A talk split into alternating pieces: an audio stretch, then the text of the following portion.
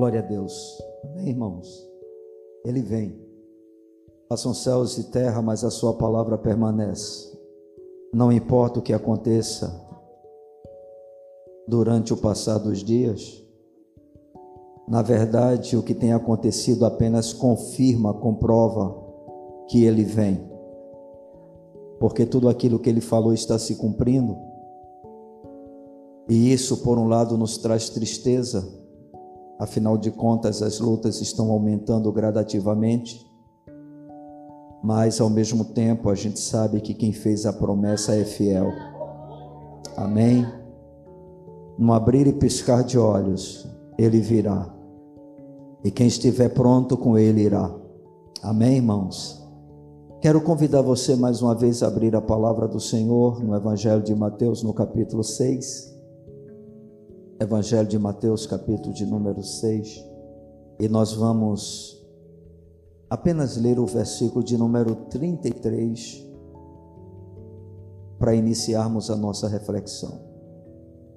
É bem provável que uma quantidade razoável de pessoas aqui presentes saiba esse texto decorado.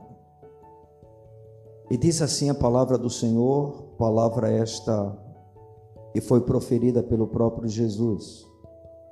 Buscai, pois, em primeiro lugar o seu reino e a sua justiça, e todas estas coisas vos serão acrescentadas. Amém, amados? Glorificado seja o Senhor. Quando Jesus ele proferiu esse sermão que nós conhecemos como Sermão do Monte,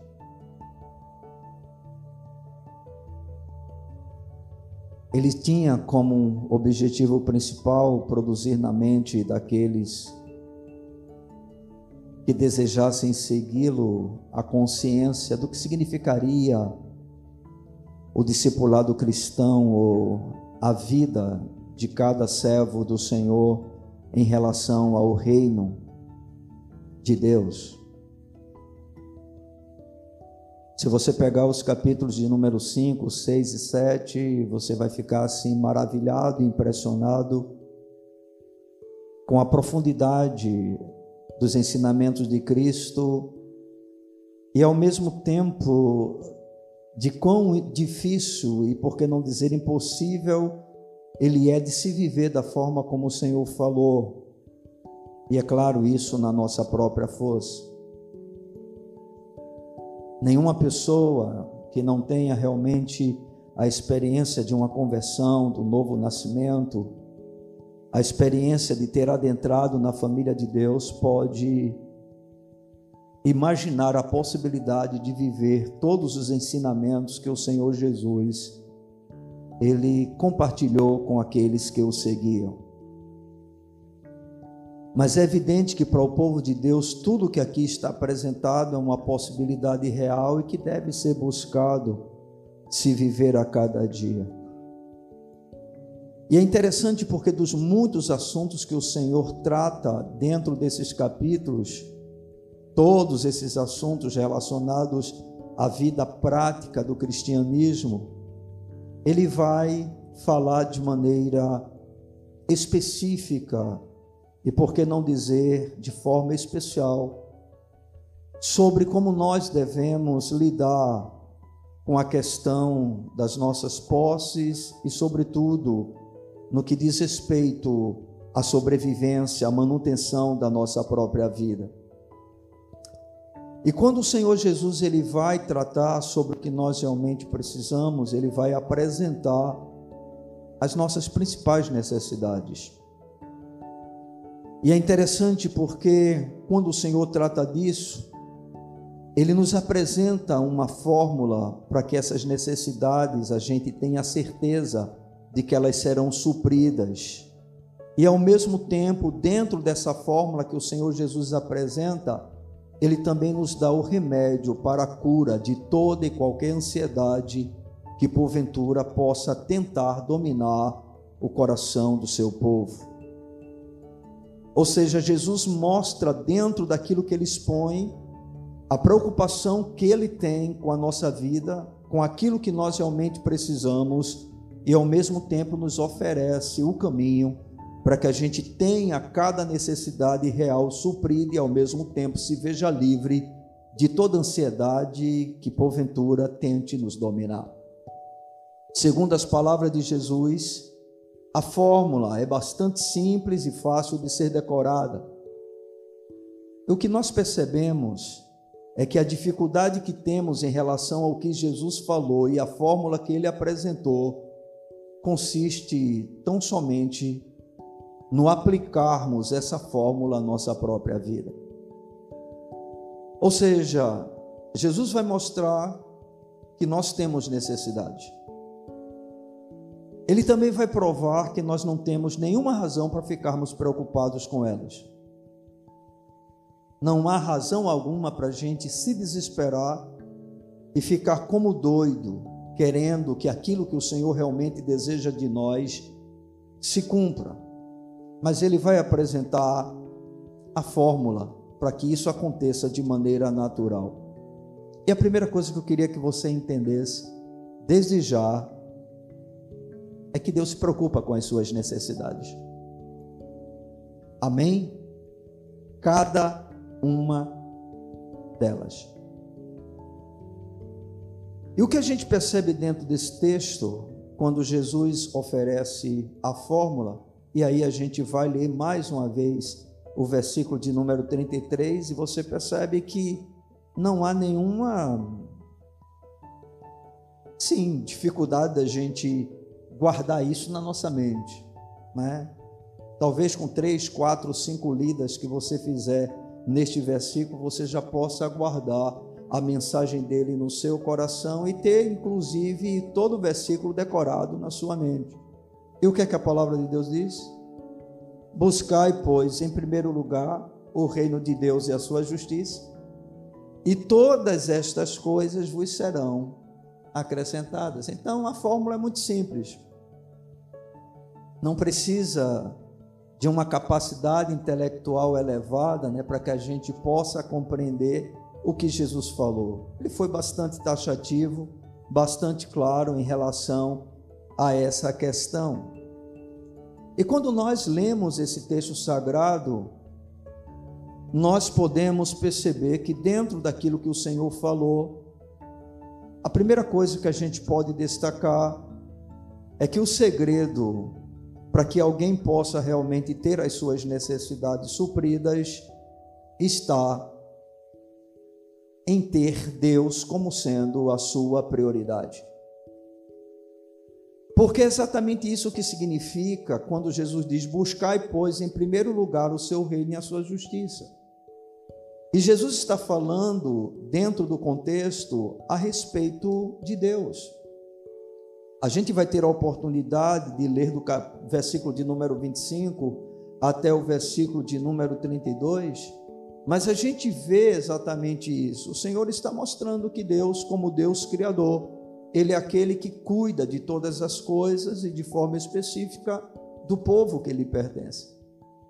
E quando chega no verso de número 33, Jesus vai e afirma: Buscai, pois, em primeiro lugar o seu reino e a sua justiça. Ou seja, Deus está dizendo para aqueles que realmente querem servi-lo, querem andar com ele, querem caminhar ao seu lado, que a primeira coisa importante é ter Deus como prioridade na sua vida.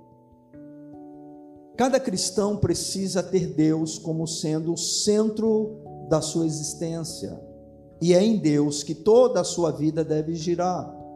Afinal de contas, Ele é a razão de tudo, inclusive de nós estarmos aqui. E este é o ponto-chave da vida cristã. Tendo em vista que a comprovação desta verdade revela se Deus de fato é o nosso Deus. Deixa eu dizer uma coisa para você: aquilo que ocupa a prioridade da sua vida é o seu Deus mesmo que você busque esse Deus que nós estamos falando para alcançar aquilo. Você está entendendo? Por exemplo, eu posso buscar Deus para por causa da minha família, sendo a família o meu Deus. Eu posso buscar Deus para ter uma vida financeira próspera, sendo o dinheiro meu Deus. E é justamente dentro desse contexto que o Senhor está se referindo. Se a gente observar, por exemplo, no versículo de número 24, do mesmo capítulo 6, que faz parte exatamente né, daquilo que nós estamos apresentando agora, Jesus vai falar o seguinte: ninguém pode servir a dois senhores, porque ou há de aborrecer-se de um e amar ao outro, ou se devotará a um e desprezará o outro. Não podeis servir a Deus e às riquezas. Ou seja, é totalmente possível alguém buscar a Deus, invocar o seu santo nome, tentar demonstrar uma fidelidade a Ele, quando na realidade essa busca de Deus não é por causa de Deus em si, mas é por causa daquilo que Ele anseia, daquilo que Ele almeja no seu coração. E a partir do momento que eu e você buscamos a Deus por causa de qualquer coisa, e essa coisa está no centro do nosso coração, essa coisa é Deus, e nós estamos apenas tentando usar a Deus para alcançar o nosso objetivo, a nossa meta, mas o nosso objetivo e a nossa meta é o nosso ídolo. Então isso é algo que precisa realmente ser pensado por nós. Porque hoje, dentro das igrejas, existem inúmeras pessoas que estão em busca de Deus, não é? Por causa de alguma coisa que lá no fundo é o ídolo do seu coração. Então é a busca por um relacionamento, é a busca para que o casamento seja restaurado, é a busca para que um filho seja liberto, é a busca por causa do corpo físico que está enfermo, que necessita de cura. E o Senhor está mostrando que não há como se servir a dois senhores, porque porque Deus ele tem que ser prioridade na vida do seu povo. Em relação ao mundo, o mundo pode se referir a Deus como Senhor e ter os seus próprios ídolos, mas quando se trata do povo de Deus, Deus é o único que deve ser adorado e que deve ser a prioridade desse mesmo povo.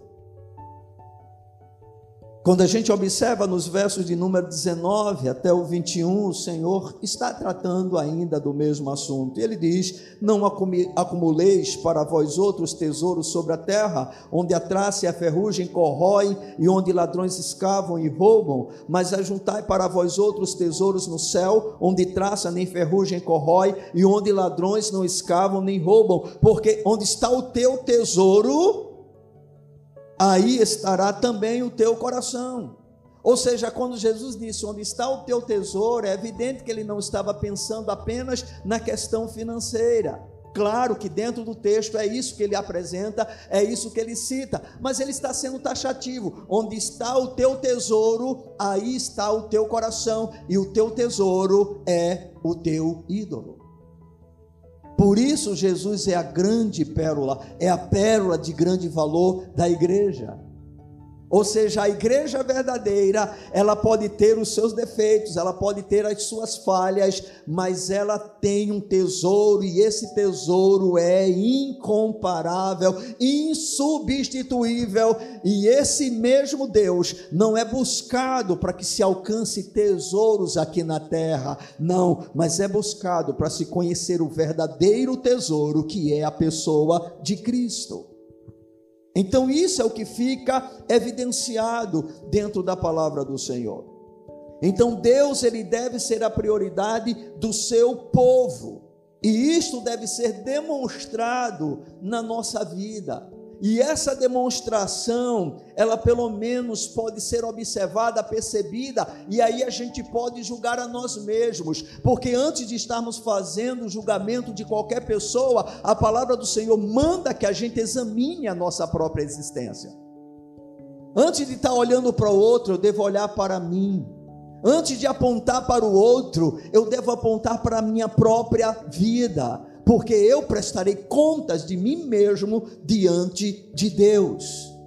E como é que eu posso saber se Deus é prioridade? Como é que eu posso ter a ideia de que realmente chamar Deus de prioridade da minha vida não é apenas algo com as minhas palavras? porque com os meus lábios eu posso chamar Deus do que eu quiser, até mesmo de Senhor. Eu posso dizer que o amo, eu posso dizer que Ele é a razão da minha existência. Mas é importante a gente compreender que quando se trata de Deus, não vale simplesmente o que nós falamos, o que nós declaramos, mas sobretudo o que nós demonstramos para Ele. A nossa fé, conforme a gente já falou em outras situações, tem que ser uma fé observável, tem que ser uma fé notada, tem que ser uma fé que os outros possam perceber e dizer verdadeiramente: ele teme ao Senhor, Deus é o Deus da vida deles. E a gente pode, pelo menos, apresentar três questões importantes que demonstram que verdadeiramente Deus é a nossa prioridade. A primeira delas é a maneira como nós gastamos a nossa energia, ou seja, a maneira como nós vivemos, os esforços que empenhamos em relação a tudo que acontece na nossa vida. Será que nós temos realmente demonstrado no gasto da nossa energia que Deus é a nossa prioridade? Amados, todos nós temos algumas necessidades e por causa dessas necessidades nós precisamos fazer algumas coisas. Por exemplo, ninguém encontra comida, né, assim, sem que entenda que a comida é fruto do trabalho. A Bíblia diz: aquele que quer comer, trabalhe. E e você sabemos que trabalhar requer o quê? Requer esforço, requer gasto de energia necessário se faz acordar cedo, dependendo do trabalho. Você tem que ralar várias horas para quê? Para que no final do mês você tenha um salário, para que esse salário seja usado para a sua sobrevivência. Ou seja, nós empenhamos grande parte da nossa energia no nosso sustento, para termos o pão de cada dia. Porque apesar de orarmos ao Senhor todos os dias, dizendo: o pão nosso de cada dia nos dá hoje, Ele não disse para a gente ficar de braços cruzados, Ele não disse para que a gente esperasse que o pão caísse do céu, como aconteceu lá no deserto. Não, Ele disse: aquele que quer comer, ele deve trabalhar. E quando o Senhor mostra isso, busquem primeiro o reino de Deus e a sua justiça, Ele não está dizendo: deixe de trabalhar, porque trabalho faz parte do reino de Deus. Tem muita gente que acredita que o trabalho é maldição. O trabalho não é maldição. O trabalho é bênção. O trabalho existia antes da queda de Adão.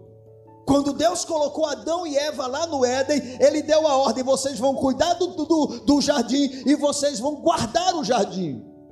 Ou seja, eles eram mordomos, principalmente o homem. O que foi que houve depois da queda é que foi acrescentada a maldição na terra, e a terra passou a produzir cardos e espinhos, e o homem, e Deus disse para o homem: "Do suor do teu trabalho você vai agora comer". Ou seja, você agora vai precisar de se cansar para alcançar aquilo que você precisa. Que é o que ocorre. Quantos de nós terminam o dia exaustos? Que a nossa vontade é encontrar uma boa cama e se jogar nela. A vida não é fácil para a grande maioria das pessoas, irmãos. Bota uma coisinha na sua cabeça. São poucos os que gozam o privilégio de terem vida aparentemente fácil. Eu digo aparentemente fácil, porque nem todo aquele que trabalha, né, como assim, como louco em é, que não trabalha como louco em um trabalho braçal, ele não trabalha de uma outra forma. Ninguém conquista a riqueza praticamente vindo do nada, toda riqueza é fruto de esforço e de trabalho. Ainda que alguém herde a riqueza, vai ter que trabalhar para mantê-la. Ou seja, há um gasto de energia, há um esforço que é empenhado. Mas onde é que Deus está nisso? Qual o gasto de energia que nós realmente empreendemos em relação a Ele? Você já observou que muitas pessoas que se dizem cristãos, cristãs, elas se empenham ferrenhamente em busca do pão dessa terra, mas não fazem nada em busca do pão do céu? Elas têm disposição porque precisam justamente para se esforçar para ter as suas necessidades supridas. Mas quando se trata de Deus, Deus é deixado em segundo plano. E tem sempre uma desculpa: é o cansaço, é a fadiga. Mas a pergunta que surge é: ele não é digno do nosso sacrifício? Ele não é digno que a gente rompa com os nossos obstáculos, com as nossas dificuldades, com as nossas fadigas? É evidente que sim. E por isso eu fico muitas vezes tão indignado quando se trata do culto dominical. Porque eu entendo perfeitamente que todo culto durante a semana, nós sabemos das dificuldades que muitas pessoas enfrentam para chegarem ao templo e prestar uma oferta que seja agradável ao Senhor. Normalmente aqueles que vêm, eles estão acometidos pela fadiga, pelo cansaço, porque o dia a dia traz essa questão. Mas irmãos, esta é a razão que Deus, dentro do seu projeto para o homem, em sete dias que o homem deve ter na sua vida, vida, Ele separou um para que seja dedicado apenas a Ele, porque Ele é digno dessa dedicação. E o que é que a gente observa hoje? É muita gente que compõe o povo de Deus, se trabalha de segunda a sábado, e quando chega no domingo, ainda assim muita gente insiste em trabalhar como se aquele dia fosse o dia que fosse resolver todos os seus problemas financeiros, quando deveria ser o dia de reconhecimento que há um Deus nos céus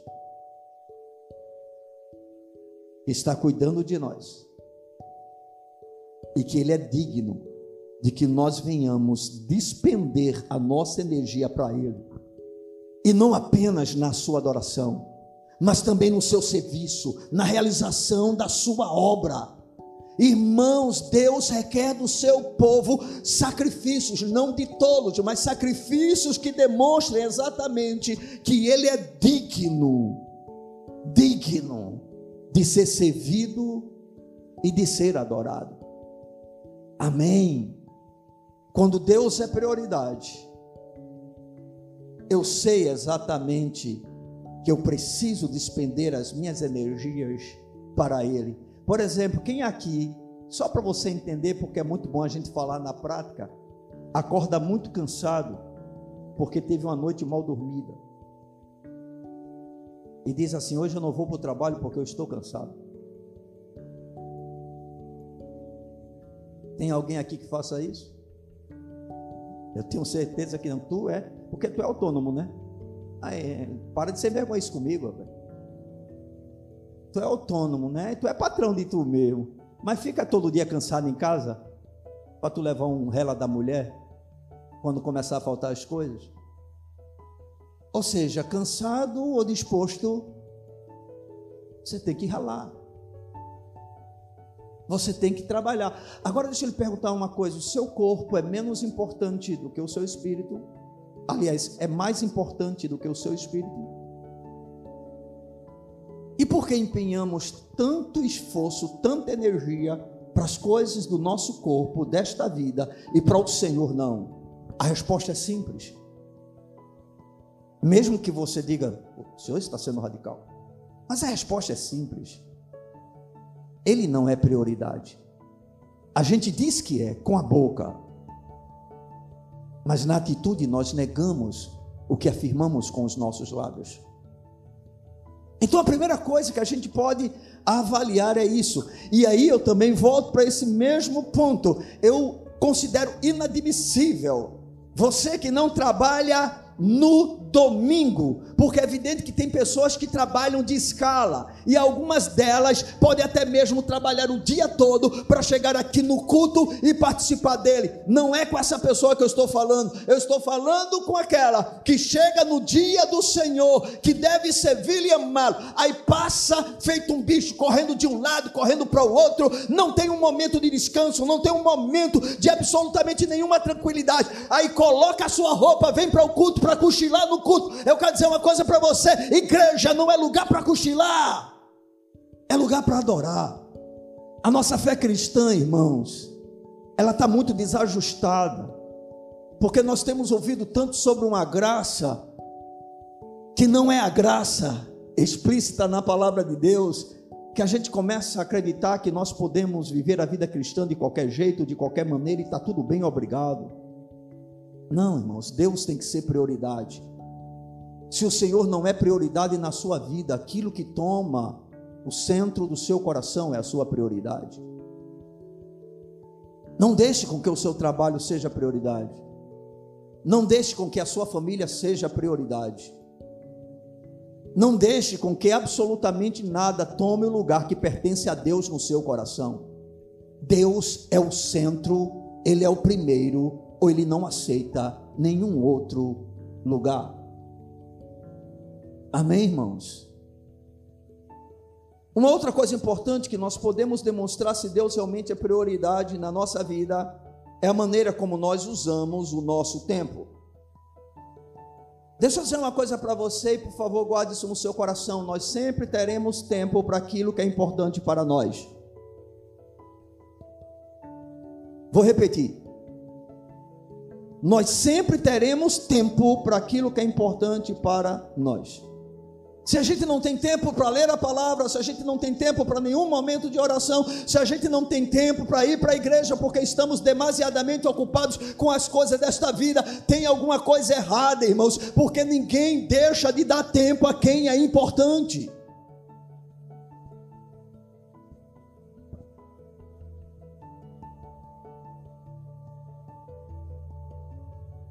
E como eu disse no início dessa mensagem, a, a, a palavra afirmada por Jesus é muito simples. Buscai, pois, em primeiro lugar, o seu reino e a sua justiça ou seja, coloquem Deus como centro da vida de vocês. Coloquem Deus como prioridade da vida de vocês. Deus tem que ser prioridade, e isso é demonstrado na maneira como eu gasto as minhas energias. Qual a posição que Deus ocupa nas minhas energias e qual a posição que ele ocupa no meu tempo.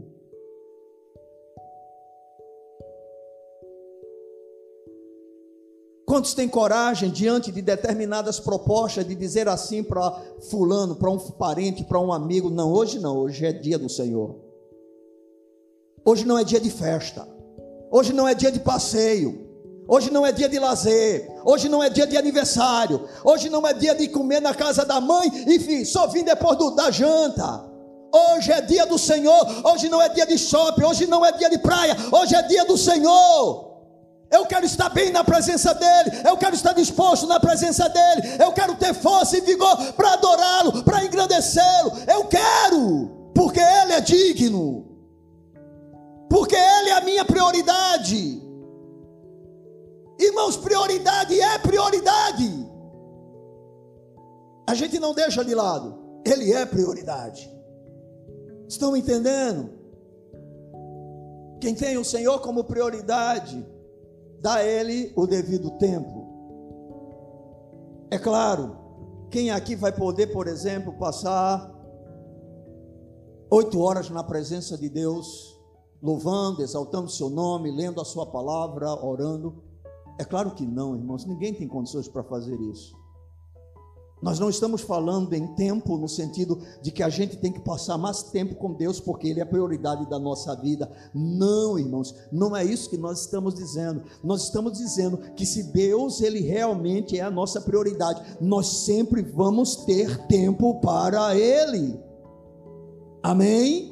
Eu posso ter que trabalhar o dia todinho e chegar acabado, arrasado, mas eu preciso pelo menos parar diante da sua palavra e ter um momento de leitura desse livro santo que vai alimentar a minha alma. E apesar de todas as minhas limitações, eu estou dizendo para Deus: Deus, eu estou cansado, eu estou abatido, eu passei todo o tempo corrido, mas esse é o tempo que eu tenho contigo, porque tu és prioridade para mim. Não posso dormir sem primeiramente ouvir a tua voz, ainda que com muito sono, ainda que com muito cansaço. E pode botar uma coisa pra, na sua cabeça: esse sono e esse cansaço normalmente só existem porque justamente se tratam das, se trata das coisas de Deus. Porque normalmente ele passa rapidinho quando é para outras razões. A gente deixa de vir para um culto por causa de um cansaço, mas são poucos aqueles que deixariam de ir para outros lugares por causa do mesmo cansaço. Teste alguns, não, não faça isso, que é muita maldade.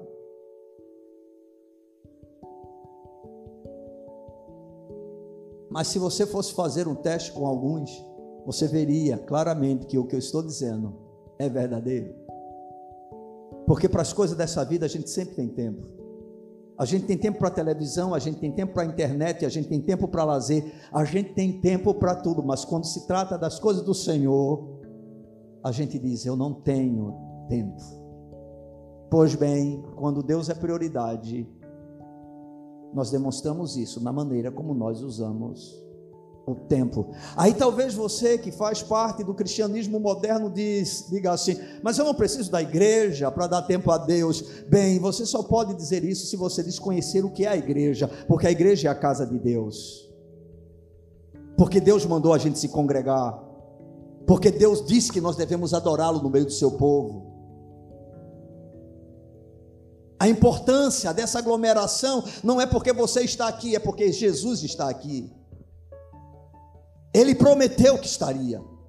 Ele disse que estaria, ele falou que estaria conosco todos os dias e nós somos a sua habitação, o seu templo. Mas ele também disse que quando nós nos reuníssemos, ele estaria presente no nosso meio, ele passearia, andaria entre nós. É aqui que de maneira especial ele é adorado.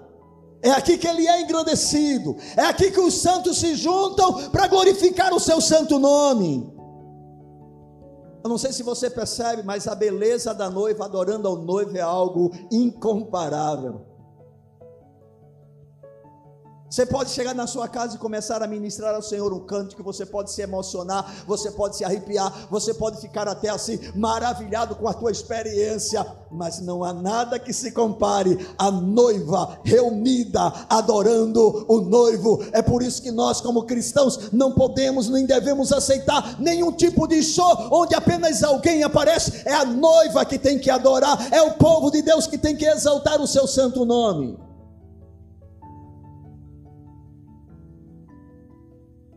O Senhor está aqui para ouvir e ver a adoração da noiva. A terceira coisa que nós demonstramos que o Senhor é a prioridade da nossa vida, além de gastar a nossa energia ou a maneira como nós gastamos a nossa energia, o nosso tempo, é a forma como nós fazemos as nossas escolhas. Quer saber se Deus é prioridade para você? Você vai definir isso nessas três questões.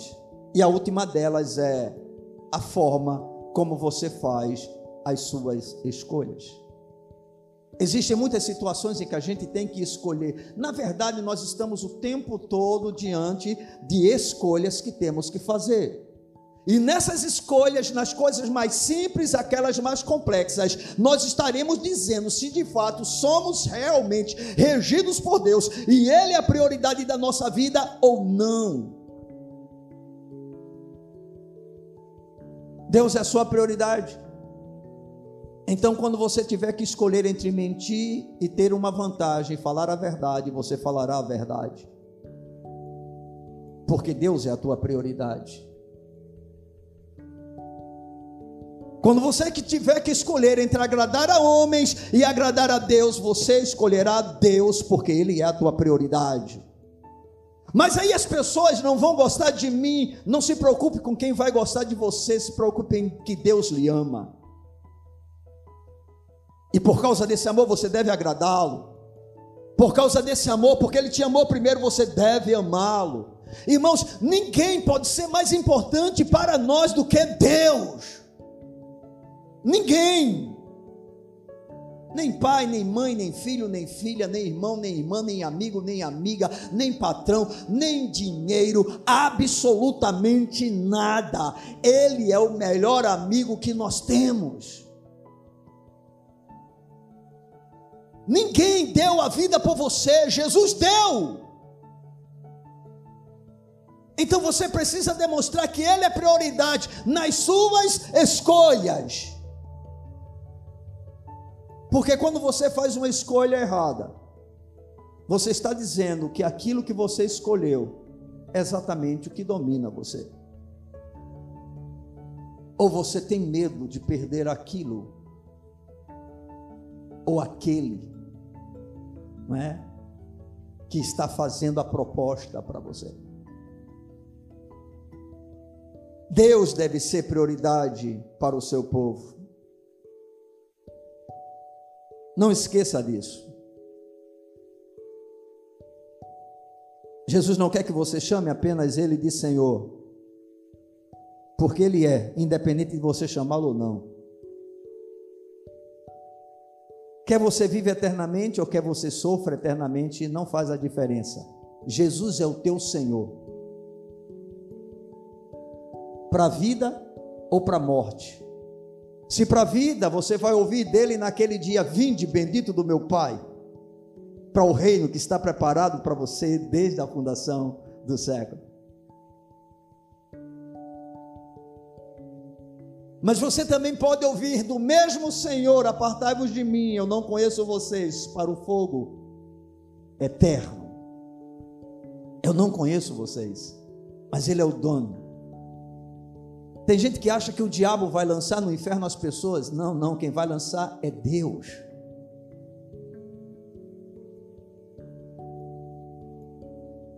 Você será julgado por Deus. Você será aprovado ou reprovado por Deus. Ele é o Senhor da tua vida. Você pode hoje fazer o que você quiser e dizer assim, bater no peito e dizer: ninguém manda em mim. Pois bem, vive esse tempo presente com esse tipo de conceito e ideia, mas saiba que você comparecerá diante daquele e você terá que se dobrar diante dele, porque ele é Senhor absoluto nos céus e na terra. E tem um detalhe: você ainda vai ter que dizer: Tu és o Senhor.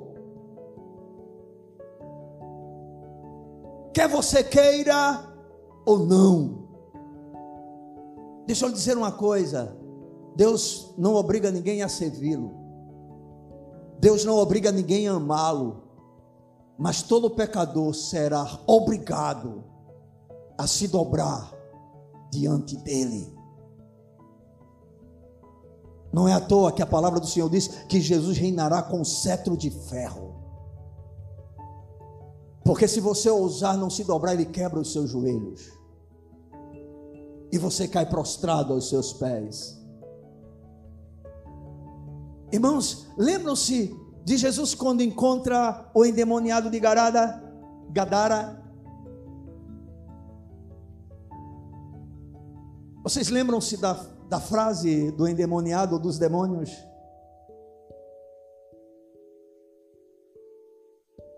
Viestes atormentar-nos antes do tempo, Senhor. Deus é Senhor dos demônios.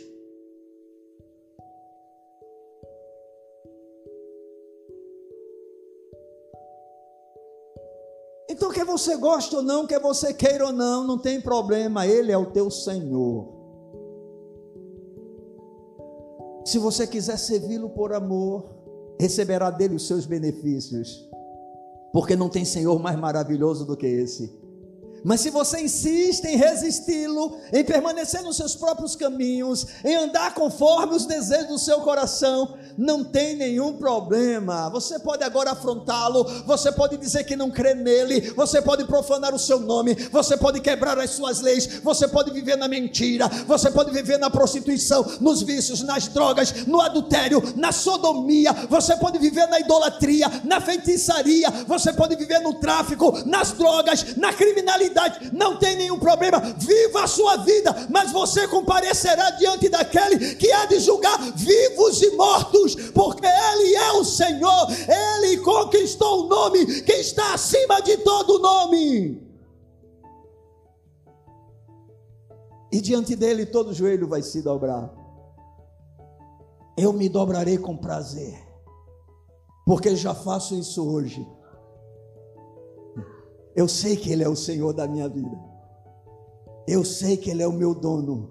Eu sei que Ele é um Senhor maravilhoso. Eu sei que Ele me ama, eu sei que o que Ele pede de mim, apesar de ter a renúncia da minha própria vida, é o melhor para mim mesmo. Eu sei disso, eu sei disso. Eu posso ter que perder os prazeres que esta vida oferece, mas eu tenho prazer da Sua presença, eu tenho prazer de ter a certeza que estarei com Ele por toda a eternidade.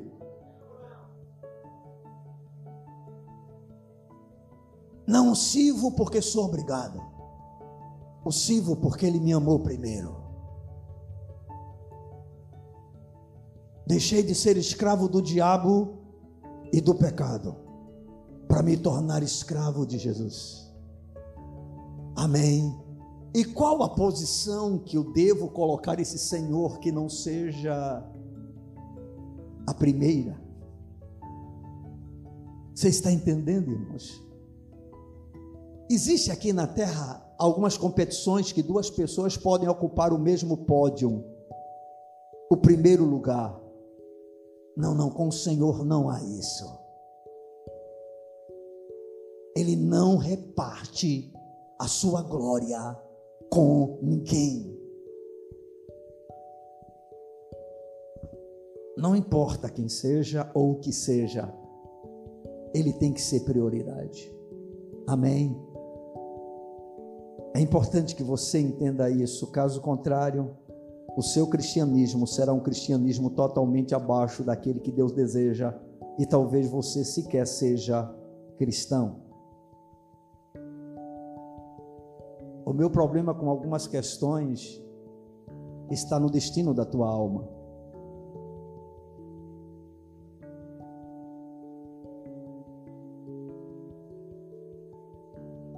Porque é o bem mais precioso que você tem. A eternidade não tem nenhuma comparação com esse tempo que a gente vive agora. Estamos passando rapidamente, mas logo, logo estaremos em uma eternidade que é definida enquanto aqui estamos. Depois da morte, segue-se ao juízo. Dentro desse texto sagrado, Jesus, depois de dizer: Buscai, pois, em primeiro lugar o seu reino e a sua justiça, aí Jesus afirma: E todas estas coisas vos serão acrescentadas. Ou seja, Jesus ele dá a fórmula e ele dá a garantia de que se cumprirá aquilo que ele está dizendo. Ele diz: Estas coisas vos serão acrescentadas. Falei desde o início dessa ministração que Deus se preocupa com você. Ele sabe o que você precisa. E aí esse bendito Deus, ele vai mostrar dentro da sua própria palavra a garantia exatamente de que assim acontecerá. Como é que eu posso saber que se eu priorizar a esse Deus na minha vida, eu terei o suprimento das minhas necessidades. Jesus vai mostrar exatamente o que serve como fundamento para que eu e você tenhamos essa convicção. Porque o objetivo não é apenas que a gente tenha o que a gente realmente precisa, mas é também para que a gente não deixe com que nenhuma ansiedade domine o nosso coração, porque o Senhor não quer que estejamos ansiosos por coisa alguma, tendo em vista que Ele é o nosso Deus. Amém? E aí, dentro do texto sagrado, eu queria agora ler com vocês os versos de número 25 até o 32. Jesus fala, depois que ele trata a respeito da questão de ter dois, ter dois senhores, ele diz: Por isso vos digo, não andeis ansiosos pela vossa vida, quanto ao que haver de comer ou beber, nem pelo vosso corpo, quanto ao que haver de vestir. Não é a vida mais do que o alimento e o corpo mais do que as vestes?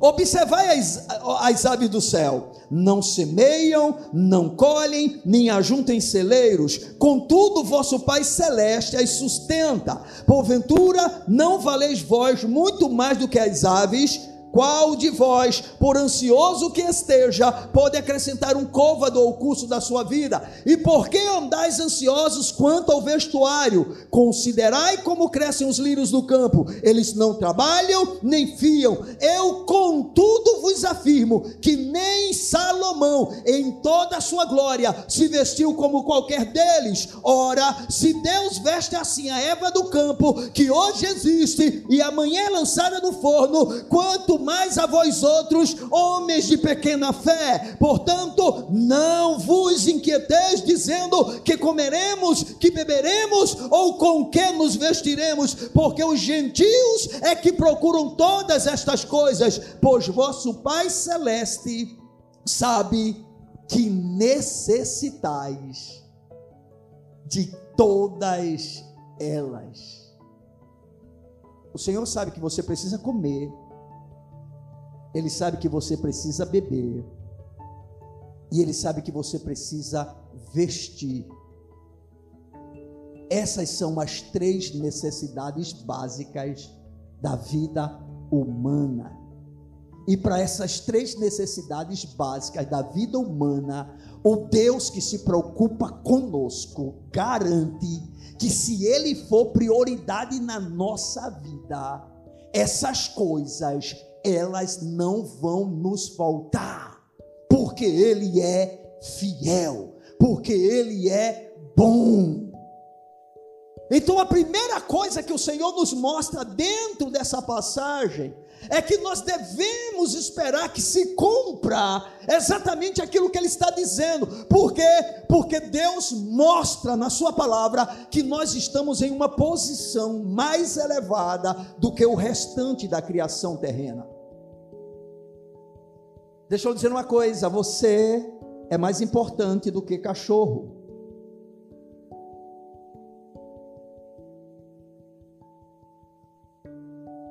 Por que eu estou dizendo isso? Porque tem hoje gente dando mais valor a cachorro do que a gente. Tem gente que passa fome e não deixa o animal passar fome. Isso não é bondade. Porque o certo é matar o cachorro e comer ele. Estou brincando não, irmãos. Apesar de ser um bicho de estimação, se necessidade, a necessidade vier, se faz churrasquinho de gato, por que não pode fazer de cachorro? Pastor, se alguém da sociedade dos animais ouvir isso, o senhor vai preso. Estou falando a verdade, irmão. Hoje a gente dá mais valor a ovo de tartaruga, a isso, a papagaio, a isso, aquilo, do que a gente. Não, você é a coroa da criação de Deus. Eu acho interessante que as pessoas se preocupam tanto com o cachorro e querem matar a vida no útero.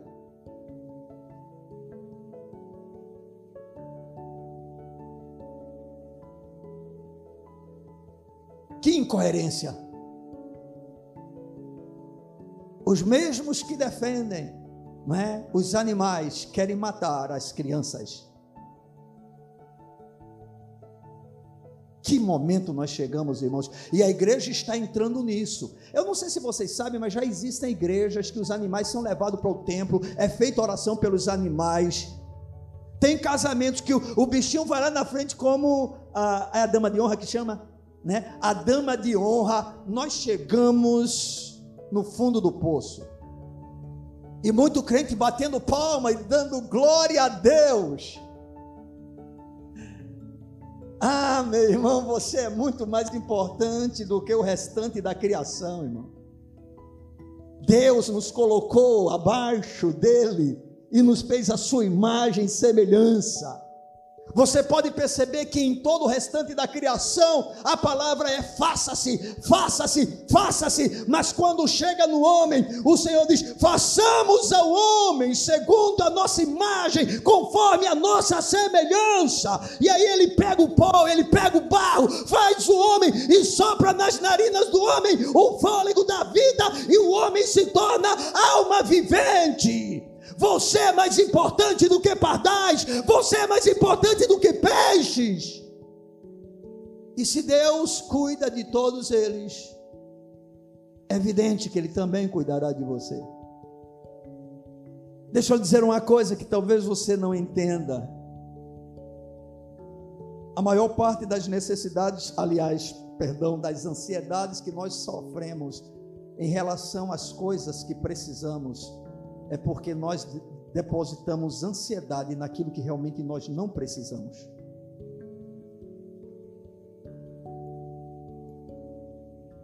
Eu me lembro da época de Genilson. Foi quantos anos? Uns 10 anos, não foi? Era uma pindaíba só, né? Hoje você nem percebe, cabelinho assim para frente, todo boizinho. Mas alguns já viram algumas fotos suas nesse período de, de luta que ele passou de prova. Eu tenho quase certeza que, apesar de todo o sofrimento vivido naquela ocasião, foram talvez os melhores momentos da vida dele. E ele pôde provar da providência de Deus todos os dias. Às vezes era o feijãozinho só com cebola, né? Feijãozinho só com cebola. Mas estava ele lá. Faltou algum dia comida para você comer, você dizer assim: estou com fome, estou morrendo de fome. Não, todo dia tinha o pão de cada dia. Porque Deus é fiel. Deus é fiel, irmãos. A grande questão é que a nossa ansiedade é essa. A gente está sempre querendo o quê? Mais. Mais, mais. E aí o problema é que quando a gente chega no mais, a gente não quer mais descer. Você está entendendo? E aí onde é que vem o problema?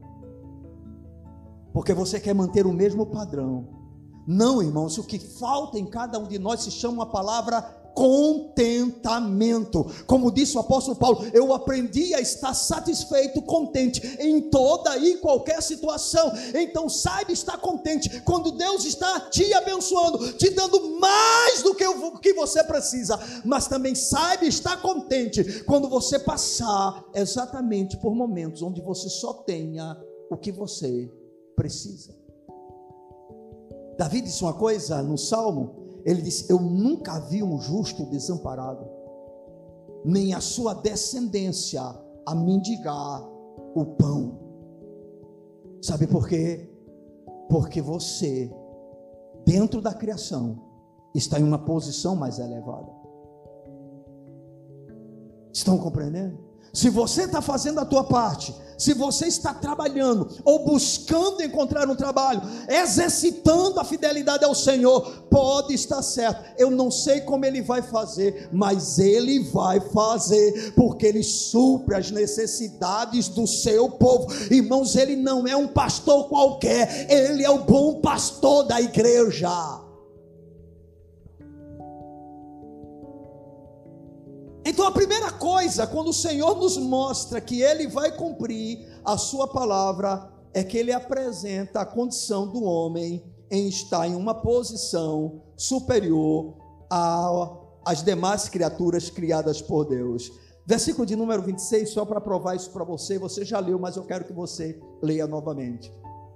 Observai as aves do céu, não semeiam, não colhem, nem ajuntam em celeiros.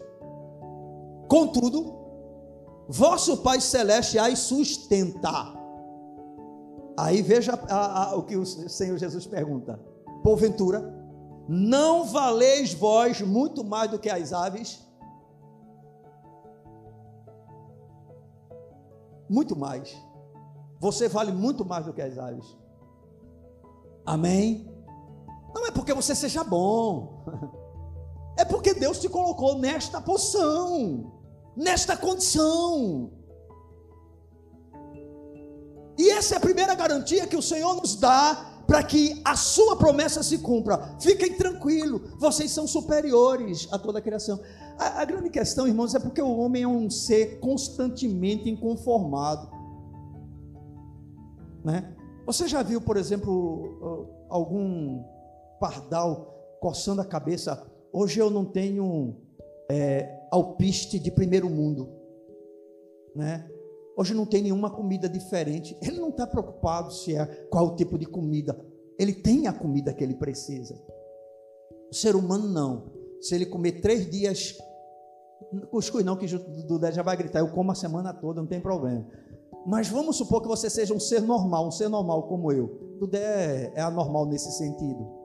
Né? Porque um cara gostar de comer a mesma coisa o tempo todo é, é uma normalidade para mim, viu, irmão? Dudé, me desculpe, né? Mas é uma normalidade. Mas amém, glória a Deus, né? É uma boa normalidade, é uma comida boa que sustenta.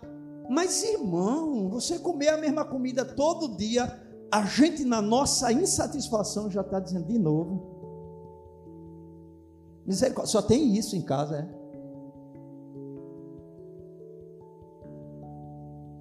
Não é assim que nós somos. Mas eu pergunto: em que Deus está falhando quando isso acontece? Em nada. Por que, é que ficamos inquietos, inconformados, tristes, angustiados e dizendo: Meu filho, não tem nenhum iogurte? Ele não prometeu iogurte, não, irmão. Ele prometeu que não faltava pão. E hoje a gente está mais além, né? Não tem nenhuma fralda descartável. Vai lavar fralda. Compra fralda de pano. Você não tem que ter fralda descartável o tempo todo, não. Mas não é assim que vivemos. As nossas ansiedades, as nossas angústias, é porque nós não conhecemos o Deus que disse: Olha, vocês são mais importantes do que aves, e eu estou cuidando. A gente parece não perceber o que Deus é, quem Deus é, e queremos sempre mais do que aquilo que Ele prometeu. Deus não tem obrigação alguma de dar mais do que Ele promete. Todo o seu compromisso é com a sua própria palavra. Amém, irmãos?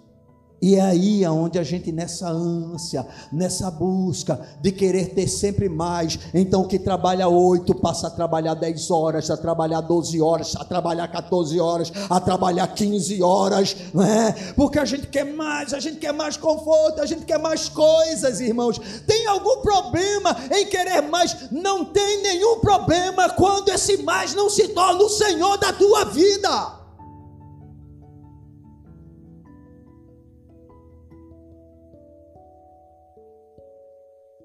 Precisamos achar contentamento em Deus, irmãos.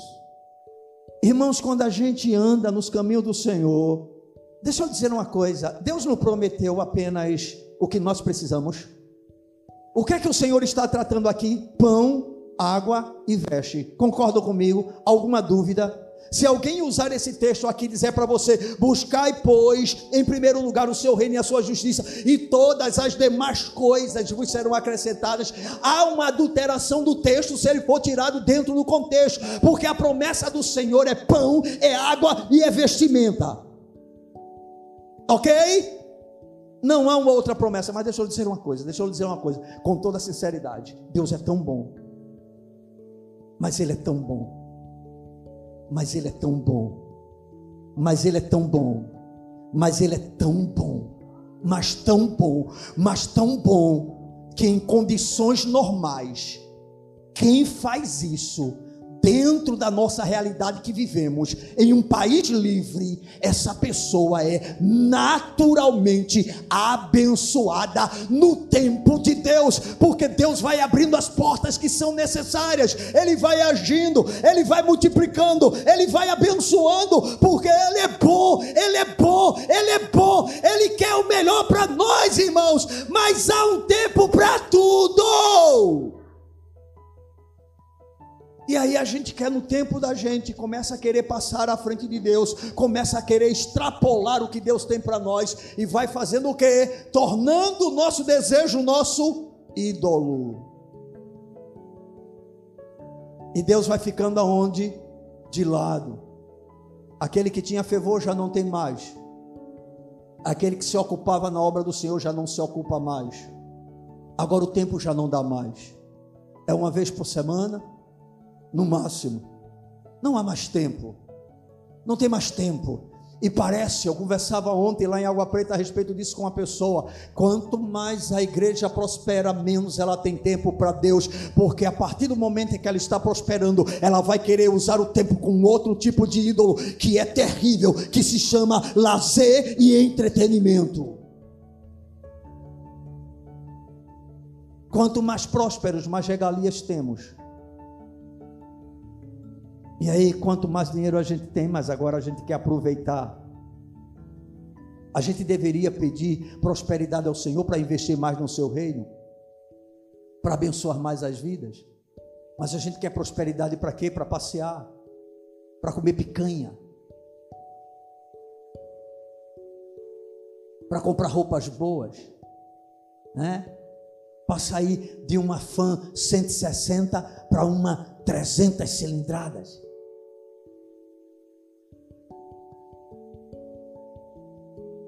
Não é assim que nós queremos, irmão? E por isso a ansiedade. Por isso vivamos, vivemos preocupados com algumas coisas. Né? Nós precisamos, irmãos, definir quem é a prioridade da nossa vida. E quando realmente o Senhor é prioridade da nossa vida, nós temos todas as necessidades reais supridas. E eu vou mais além sem nenhum problema de errar. No nosso país, nós temos muito mais do que as nossas necessidades, porque vivemos em um país livre ainda.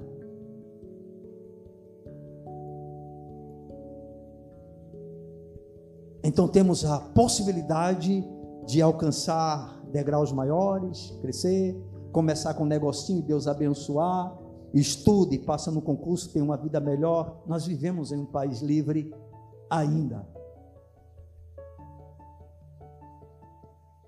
Mas é preciso que nós, como povo de Deus, compreenda que Ele tem que ser prioridade para a nossa vida, porque se Ele é o nosso Deus, Ele não aceita ficar em segundo plano. E aí o Senhor nos mostra um outro argumento que nos dá garantia de que essa verdade se cumprirá. A primeira delas, conforme eu mostrei para vocês, é a superioridade do homem em relação ao restante da criação. Alguém aqui tem alguma dúvida? Se você acha que veio da, da ameba, da minhoca, seja lá do que for, é um problema seu. Eu fui feito conforme a imagem e semelhança de Deus. Eu não vim da minhoca. Eu não sou igual a um gato. Não é apenas uma vida. Não, não, não sou apenas uma vida. Eu sou obra das mãos de um Deus que me fez para o louvor e glória do seu nome e me fez conforme a sua imagem. Se você se acha, você acha que toda a vida é importante, né? Eu até acho, mas uma formiga, se me fizer, eu mato ela. Um pernilongo, um rato, um pernilongo, eu mato ele. Já pensou uma campanha? Vamos proteger os pernilongos da dengue, porque é uma vida. Sabe, irmão, nós chegamos a um ponto de idiotice no mundo, sabe? que é assustador. E um, um bocado de jovem, já pensou? É, Isaac, Isaac com a, com a bandeirinha na rua. Viva os pernilongos! Viva os pernilongos! Acabe com o detefon! Acabe com o detefon! Botem água na sua casa para ele se multiplicar. Ah, pelo amor de Deus, vá comer o que, meu Deus? Que situação, irmãos. Que declínio! Estamos colocando o homem no mesmo nível do restante da criação. Não somos. Fomos feitos para a glória de Deus, para sermos a imagem e semelhança de Cristo. Aleluia. Amém. E aí, amados, depois que o Senhor fala sobre a superioridade do homem, eu queria lhe mostrar um outro argumento que ele vai usar para que a gente possa estar tranquilo quanto ao seu cuidado para conosco. Ele vai mostrar que ele é pai. Amém? Nós não somos apenas criação, irmão. Nós temos um pai. Amém? Versículo de número 32. Porque os gentios, quem são os gentios? Aqueles que não temem ao Senhor, que não fazem parte da igreja, que não creem em Cristo, né? que não são realmente da parte de Deus. Porque os gentios é que procuram todas estas coisas, ou seja, eles estão atrás de comida, de bebida, de vestes bonitas, de vestes caras, de vestes de marca. Oh, meu irmão, com Nike ou com um sapato comprado ali na feira, você está calçado. Estão entendendo? Só é ruim andar com calça rasgada, roupa rasgada. Mas tu vê, aí Satanás vem e bota uma, uma moda para o cara usar uma calça rasgada. O infeliz, ele ficaria invocado da vida se a mãe dele no passado desse uma calça dessa para ele. Mas agora ele compra, paga uma nota para ter uma calça rasgada. Eu falei para vocês, irmão, nós chegamos em um cúmulo de imbecilidade que me assusta. É agonizante o que o diabo está conseguindo fazer na mente das pessoas. Quer dizer, antigamente eu morria de vergonha se minha mãe me desse uma roupa rasgada, agora não, saiu. Mostrando o buraco na canela, a mulher coxa e está lá. Caísse aonde? O que foi que houve?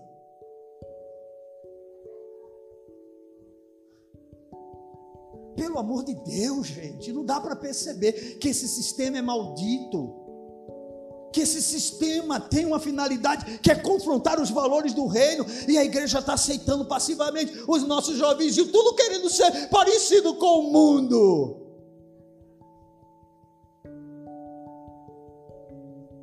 Eu já tive que dizer né, para pessoas cantando aqui: olha, muda essa calça.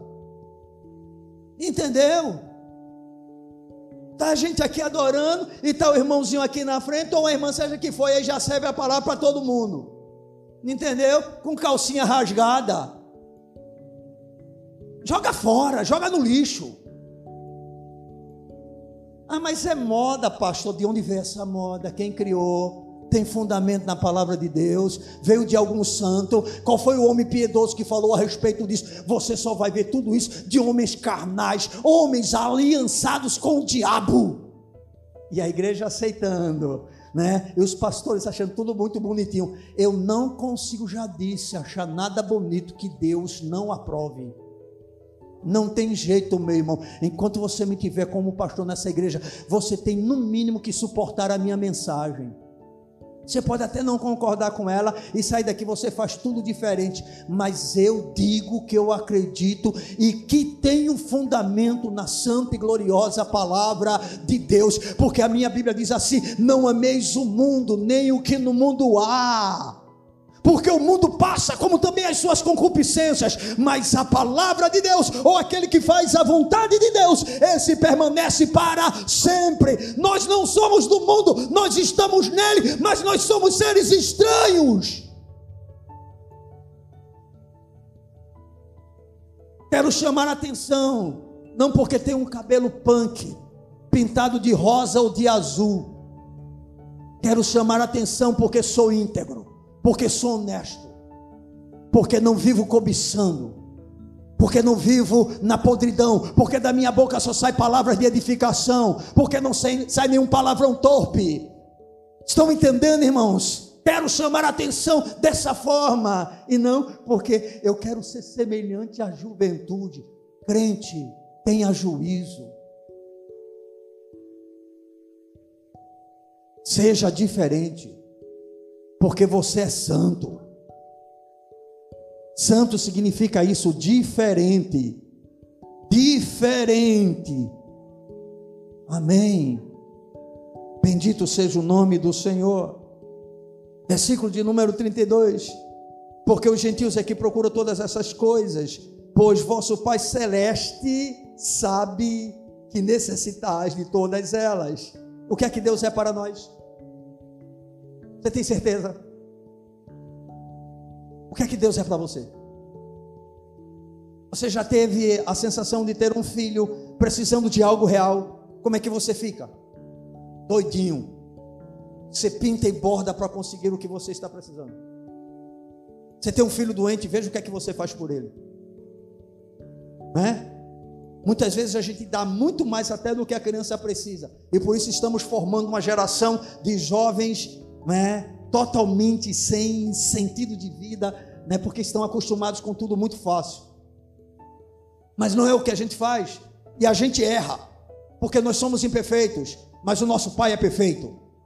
Amém? E Ele está cuidando da nossa vida. Quando a gente clama, Ele ouve. Quando a gente pede, Ele responde. Ele está trabalhando em nosso favor para suprir as nossas necessidades. Irmãos, Deus não está indiferente, Deus não está no trono olhando apenas, Ele está agindo. E Ele se identifica como Pai. Então, primeiro, Jesus mostra a superioridade do homem em relação ao restante da criação, dizendo: Olha, Deus ele cuida das aves, Deus ele cuida dos lírios, não cuidará muito mais de vós? Por que mais de vós? Porque vocês são maiores do que eles. Estão entendendo, irmãos? Mas aí depois o Senhor diz: O vosso Pai celeste sabe que necessitais de todas elas. De quê? Comer, beber e vestir. Estou vendo aqui que está todo mundo cuidado todo mundo vestido. Ah, pastor, mas eu vesti essa roupa na semana passada. Glória a Deus, irmão.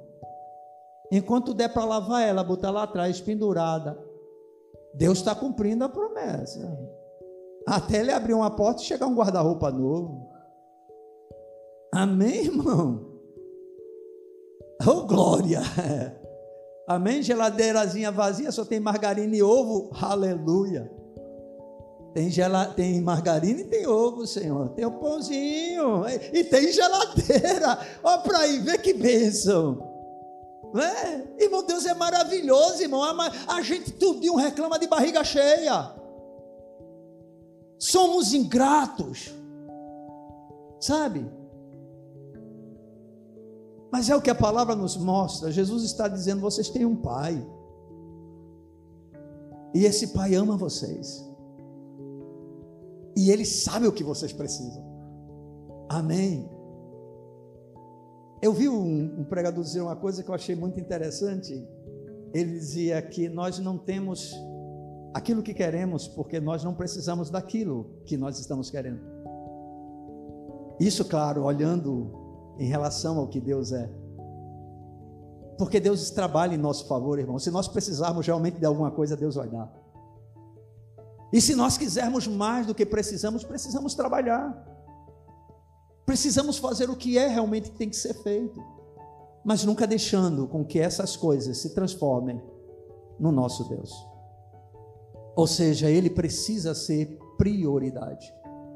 E nós vamos demonstrar isso, que ele é a nossa prioridade, na maneira como gastamos a nossa energia, na forma como nós empreendemos o nosso tempo e nas decisões e escolhas que nós fazemos. É dessa maneira que eu e você declaramos que Ele é a prioridade para nós. Se você fizer isso, colocar Deus em prioridade, como prioridade, você sempre terá muito mais do que você precisa. E mais do que isso, à medida que você avança nessa verdade, você vai conseguir ir vivendo sem ansiedade alguma.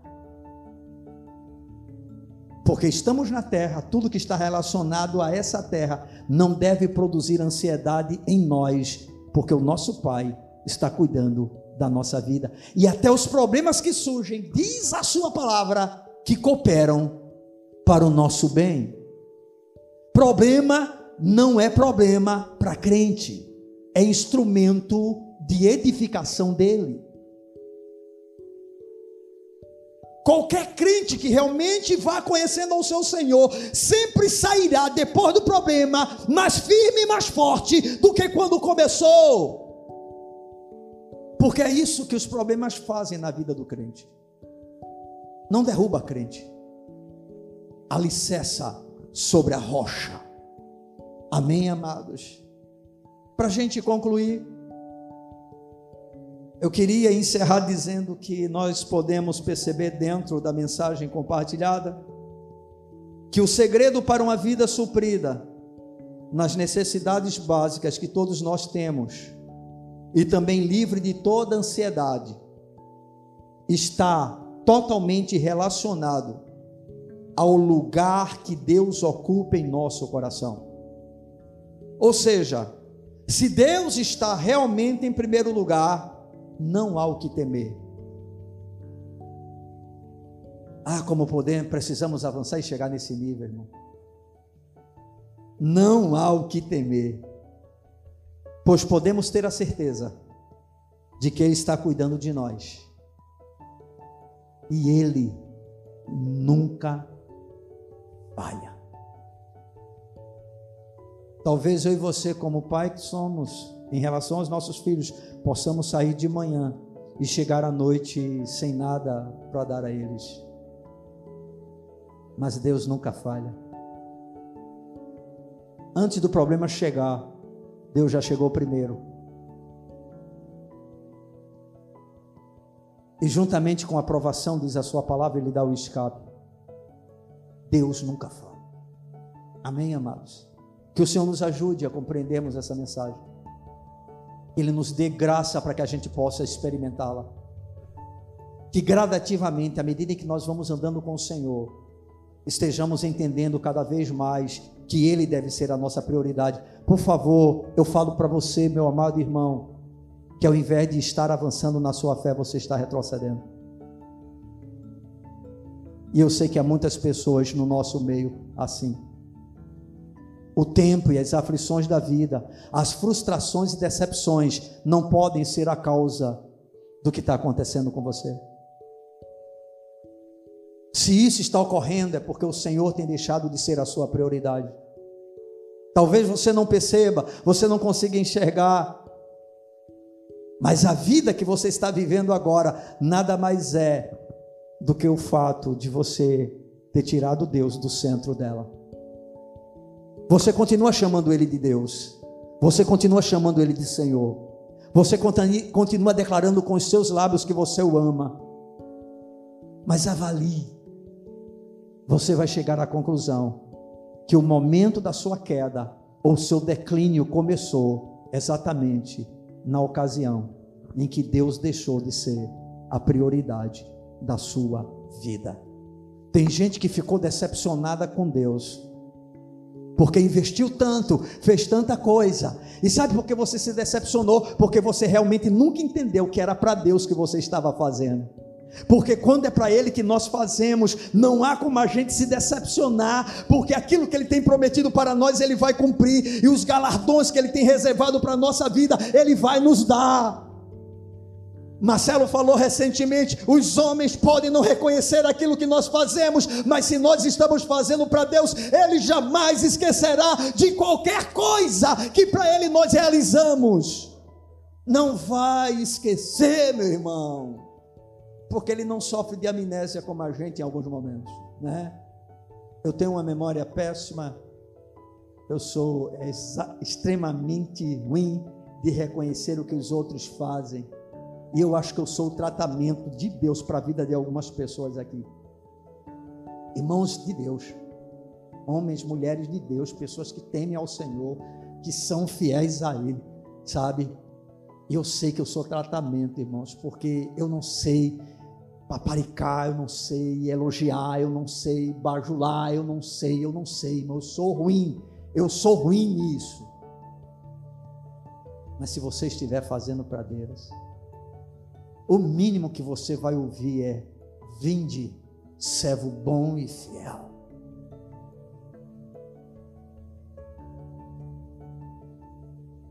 Ele nunca esquecerá de você. Amém? Fique tranquilo em relação a isso. Pastor Marcos passa. Deus não. O pastor Marcos ou qualquer que seja falha. Deus não. E é a ele que você está servindo.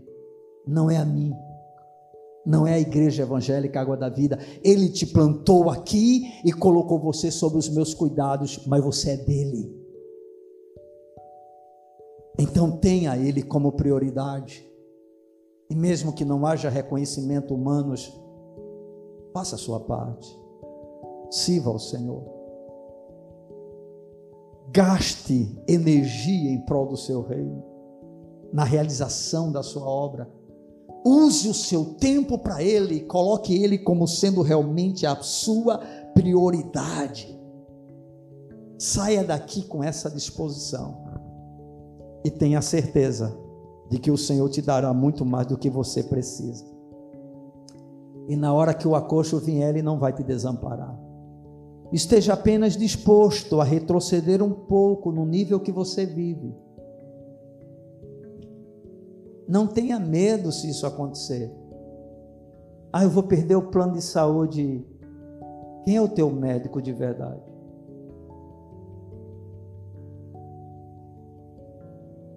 Ah, eu vou tirar o, o menininho, meu filhinho do colégio particular. Você é o principal mestre para o seu filho. Você está entendendo? Não tenha medo. Na hora que precisar, desça no nível que você pode. Agradeça a Deus. Porque da mesma maneira como o Senhor tirou Davi do trono e fez com que o seu filho agora tem um branco na minha cabeça. Não, Saul não, filho de Davi, Absalão, obrigado. Perdão, irmãos, né? Absalão esteve no trono, Davi afundou. Perdeu toda a regalia. Davi permaneceu fiel. Permaneceu louvando e exaltando ao Senhor. E ainda dizendo: Eu sou digno do que está acontecendo comigo. E o que é que aconteceu? O Deus Todo-Poderoso faz isso. E para onde é que Davi volta? Para o trono. Porque ele tem poder para isso, irmãos. Ele exalta e ele humilha. Ele levanta e ele abate. Saiba lidar com cada situação da vida, crendo que o Senhor não falhará. Amém? Vamos ficar de pé, amados.